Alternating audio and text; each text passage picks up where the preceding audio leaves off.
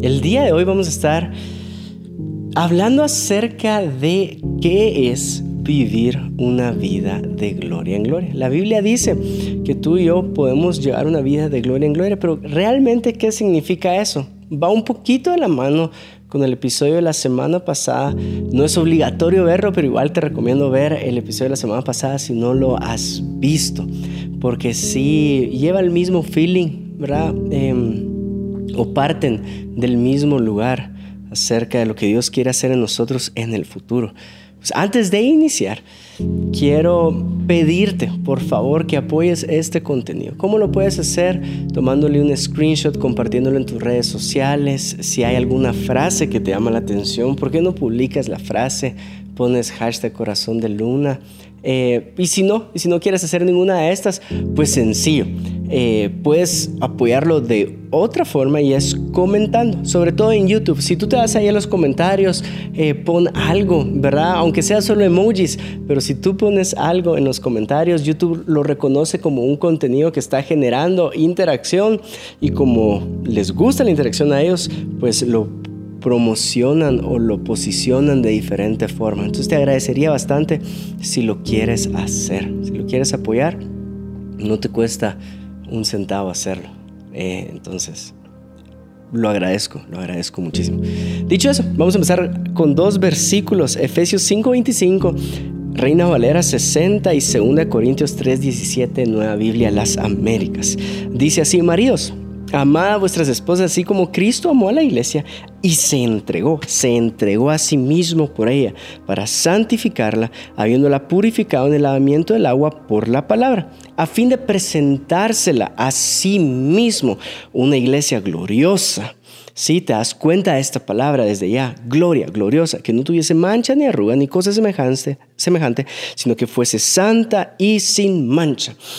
2 Corintios 3, 17 dice, ahora bien, el Señor es el Espíritu, y donde está el Espíritu del Señor hay libertad. Hay otra versión que dice, donde señorea el Espíritu de Dios, allí hay libertad. Pero todos nosotros con el rostro descubierto, contemplando como en un espejo la gloria del Señor, estamos siendo transformados en la misma imagen de gloria en gloria, como por el Señor, el Espíritu. Tú y yo estamos siendo transformados en gloria, ¿sí? En gloria para llegar a la misma imagen. ¿Y quién es el que nos transforma? El Espíritu de Dios. ¿Alguna vez te has topado con una persona que le gusta vivir de glorias pasadas?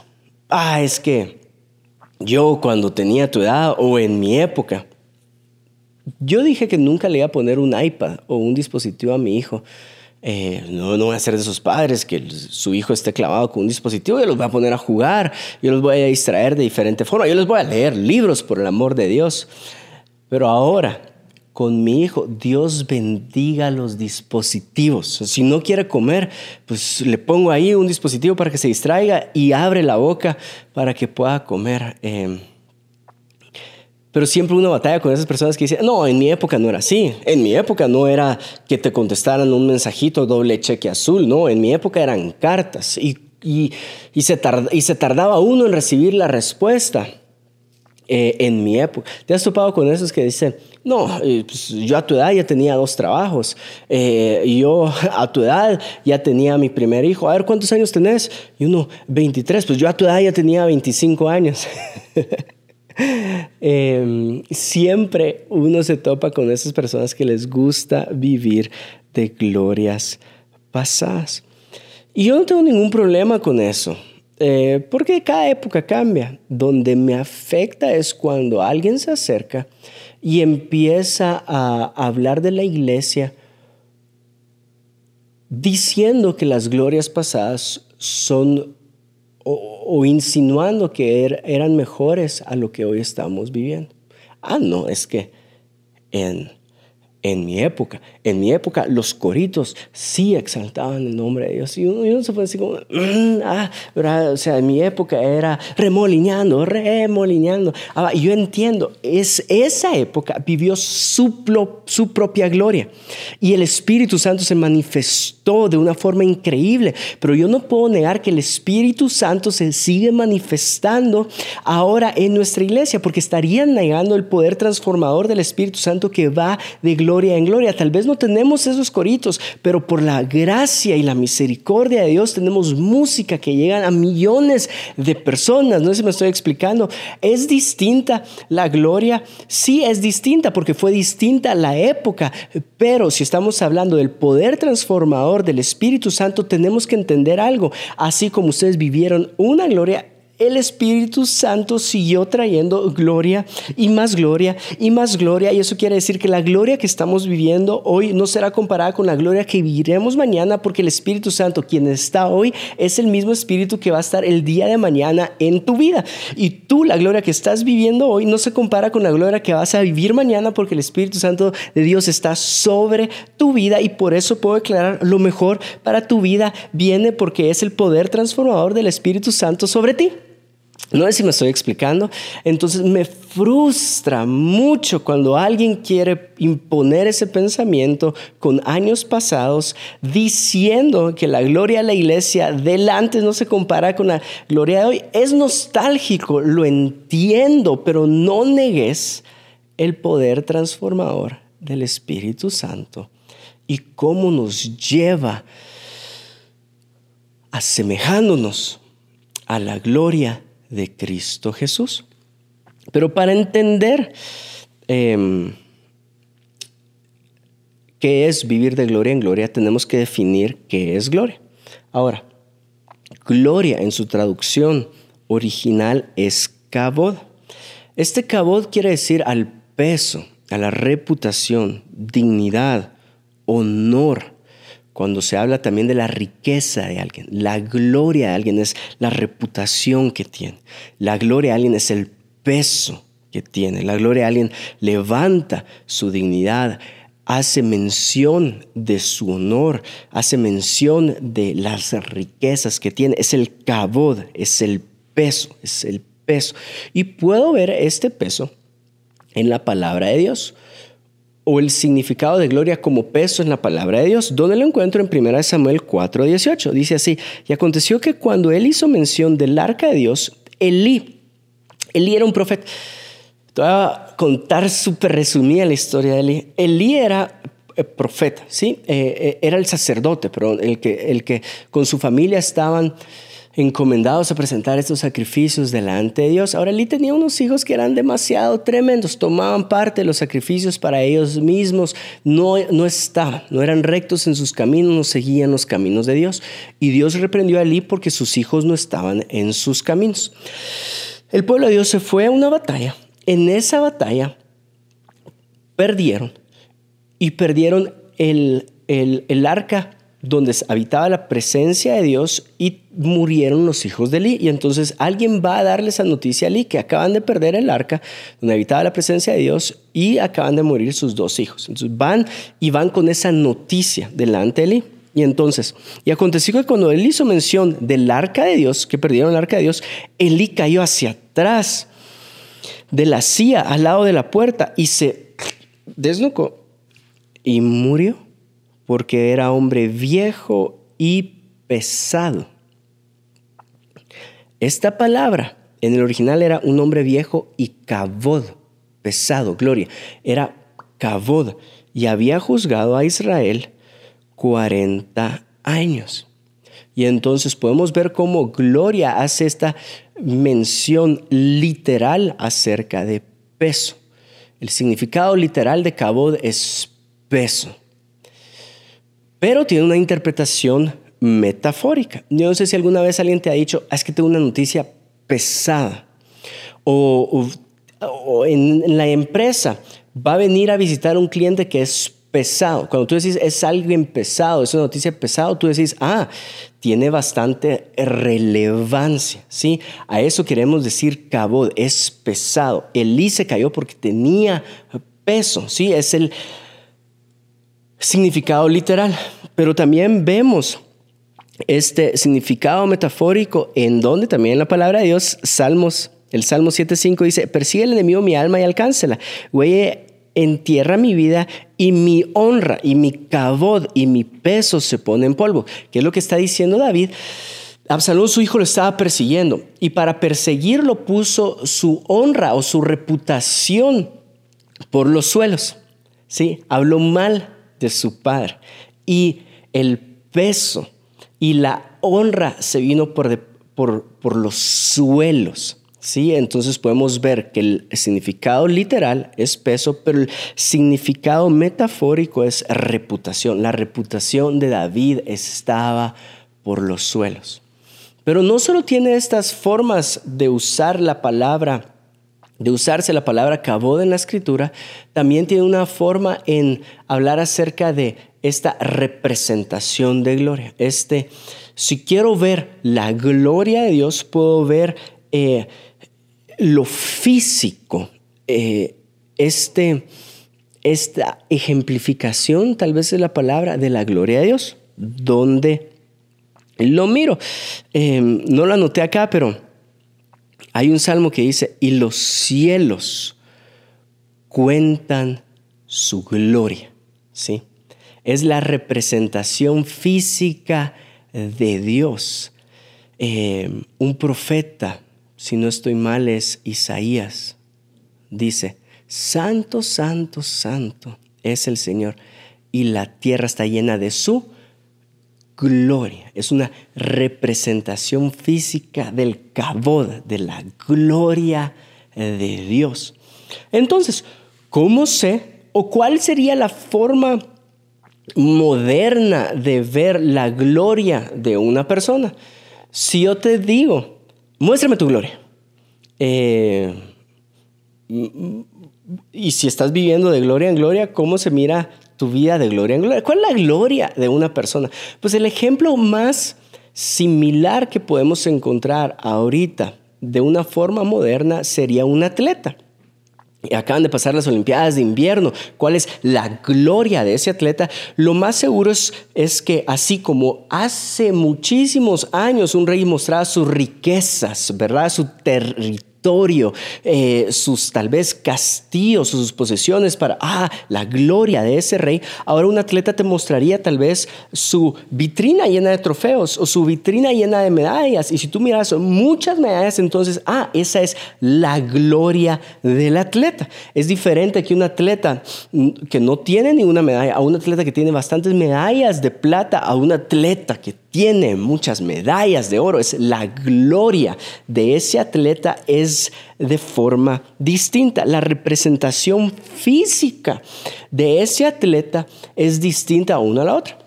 Y entonces, eh, de alguna forma han querido mostrar la gloria de los hombres hoy en día.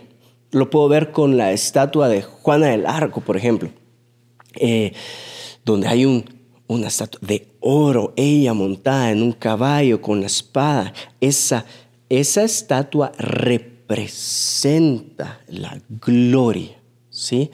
Vas a un país y lo más seguro es que tengan el monumento de alguien importante y ese monumento es la representación de la gloria. Em, y han intentado hacer eso y hace unos años se hizo famoso, viral, por los, la cantidad de contenido de memes que se podía dar acerca de un busto, el busto de Cristiano Ronaldo. Eh, si tenés una forma de googlear, solo poner busto Cristiano Ronaldo. Y te vas a dar cuenta que hicieron un busto, pero no era la mejor representación de cristiano. De cierta forma, eh, eh, parecía una broma el primer... Si estás viendo en YouTube, quiero mostrártelo acá. No sé si va a funcionar en, en pantallas, pero ahí está. Este es el primero, ¿sí? Que sacaron de Cristiano Ronaldo. Si no tenés YouTube, lo puedes googlear. Si estás escuchando Spotify, googlea el busto de Cristiano Ronaldo. Y de cierta forma, parece un chiste, como no, no es justa la comparación, no de hecho no lo dignifica. Eh, eh, pareciera que le quitara cierto valor a él. Y de hecho, más adelante supieron que era una mala representación de cristiano.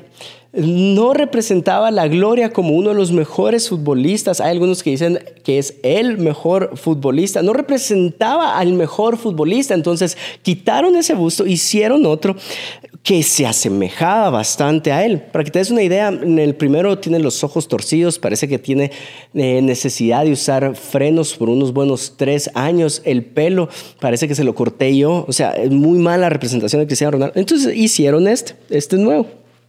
Ahí está, ahí lo puedes ver. Eh, en YouTube, si no, igual puedes buscarlo en Spotify, en, Google, perdón. Eh, este sí, este sí representa de mejor forma a Cristiano Ronaldo. Votemos el primero porque no, hace, no da una, un ejemplo claro de quién es él. ¿Por qué te pongo esto? Porque me va a servir para ilustrar lo siguiente. Viene a Dios y quiere hacer una representación de su gloria en la tierra, así como los cielos hablan de su gloria. En Génesis puedes leer que hizo al hombre a su imagen y su semejanza. ¿Sí? Quiero mi representación en la tierra e hizo al hombre. Pero el hombre se quedó corto de mostrar la gloria de Dios. No hacía justicia a la santidad de Dios. Y el hombre se llenó de maldad eh, abundó la maldad en la tierra y entonces quiso elegir una familia, la familia de Noé, destruyó la tierra y le dio a esta familia nuevamente la oportunidad de representar la gloria acá, pero nuevamente nos quedamos cortos. Pareciera que somos este primer busto, ¿verdad? Todo, todo transfigurado eh, de una mala forma la transfiguración, todo deteriorado, de una forma dando a conocer la corrosión del corazón del hombre, la corrupción del corazón del hombre, la maldad del corazón del hombre, y nos quedamos cortos en reflejar, ¿sí? Eh, a Dios en la tierra. Y entonces eligió a Abraham, pero nuevamente su familia se quedó corta. Intentó elegir un pueblo, el pueblo de Dios, y el pueblo de Dios se quedó corto. Y entonces Dios necesitaba esta redención de su gloria acá en la tierra, y por eso Isaías 4.2, si escuchaste el episodio pasado, dice, y aquel día el renuevo del Señor será hermoso y lleno de gloria. Entonces, ¿qué es lo que quiere hacer? Dios quiere traer esta imagen de su gloria nuevamente acá en la tierra y manda a su Hijo, Cristo Jesús, como su gloria en representación, el renuevo de gloria acá en la tierra. Y esta imagen solo de una forma muy cómica eh, representa a los dos, ¿verdad? Soy... Ah, ¿cómo te lo puedo, cómo te lo puedo escribir? Espero que estés viendo esto en YouTube, pero imagínate que este soy. Soy yo intentando amar a mi esposa, pero este es Cristo Jesús amando a la iglesia. Este soy yo intentando ayudar al prójimo, pero este es Cristo Jesús dando su vida para bendecir al prójimo. Este soy yo en mi esfuerzo humano, pero este es Cristo Jesús. No sé, tal vez, ah, no, no quiero usar, no quiero abusar del recurso, pero sí quiero traer esta ilustración a tu corazón en donde nosotros nos quedamos cortos en reflejar a Jesús acá en la tierra. Y por eso Vuelvo a leer 2 Corintios 3, 17. Ahora bien, el Señor es el Espíritu y donde está el Espíritu del Señor, allí hay libertad 18, pero todos nosotros con el rostro descubierto, contemplando como en un espejo la gloria del Señor, la gloria de Dios acá en la tierra, a Jesús mismo, estamos siendo transformados en la misma imagen, estamos siendo transformados para parecernos más a Jesús, para llegar a Él, a llegar a su ejemplo, llegar a sus enseñanzas, llegar a su mandamiento. Somos transformados en la misma imagen de gloria en gloria como por el Señor el Espíritu. ¿Quieres ser tú transformado? ¿Qué quiere decir todo esto para nosotros? Es que nuevamente tenemos este reto, traer el reino de los cielos acá a la tierra, ser transformados por el Espíritu Santo para manifestar su gloria, para, que tú manifiestes su gloria en tu empresa, para que tú manifiestes su gloria en tu emprendimiento. Si eres artista, para que manifiestes la gloria de Jesús a través de tu arte, tus canciones, tus libros, tus pinturas para que la iglesia sea una iglesia gloriosa, como lo leímos en Efesios. Ahora, si tú quieres esta transformación para tu vida, tienes que hacer lo siguiente. Hay tres cosas que puedes hacer para traer esta transformación a tu vida. Y tal vez alguien me ayuda a colocarlo en los comentarios eh, para que alguien los pueda leer ahí. La primera es, tienes que presentarte.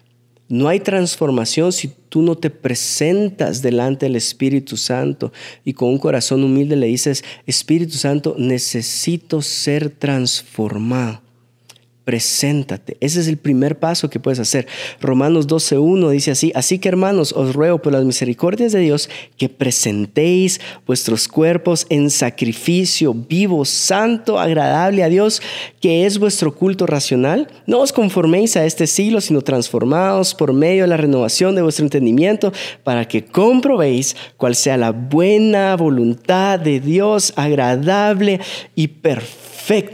Dios quiere traer su voluntad agradable y perfecta a tu vida, pero debes presentarte y decirle, Señor, estoy dispuesto a ser transformado.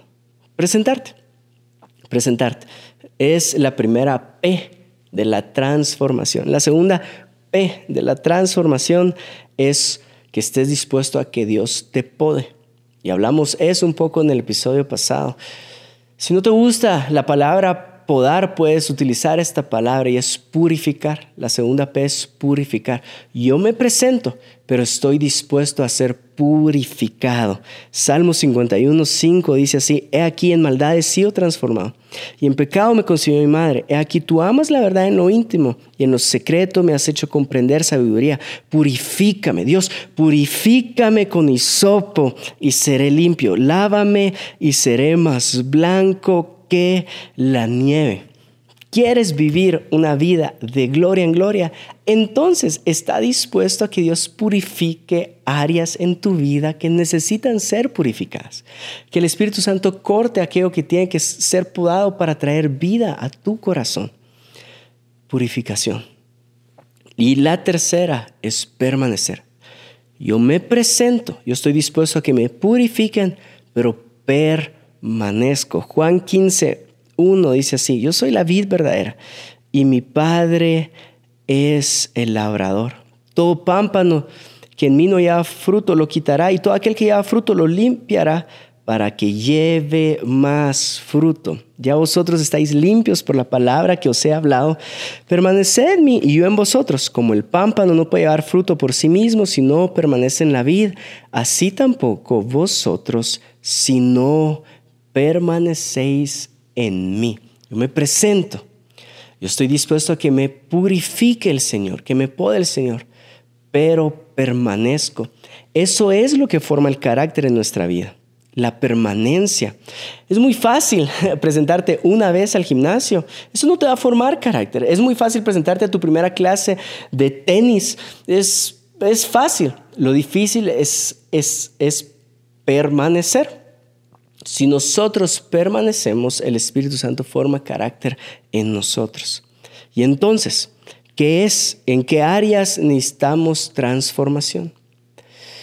Recordemos nuevamente el primer versículo que leímos, Efesios 5:25, y Jesús se entregó, se entregó para presentarse a sí mismo una iglesia gloriosa. Tú no puedes esperar transformación en tu vida si no estás dispuesto a reconocer el primer acto de amor que Jesús hizo por nosotros. Si no estás en este contexto de gracia, es difícil vivir una vida de transformación.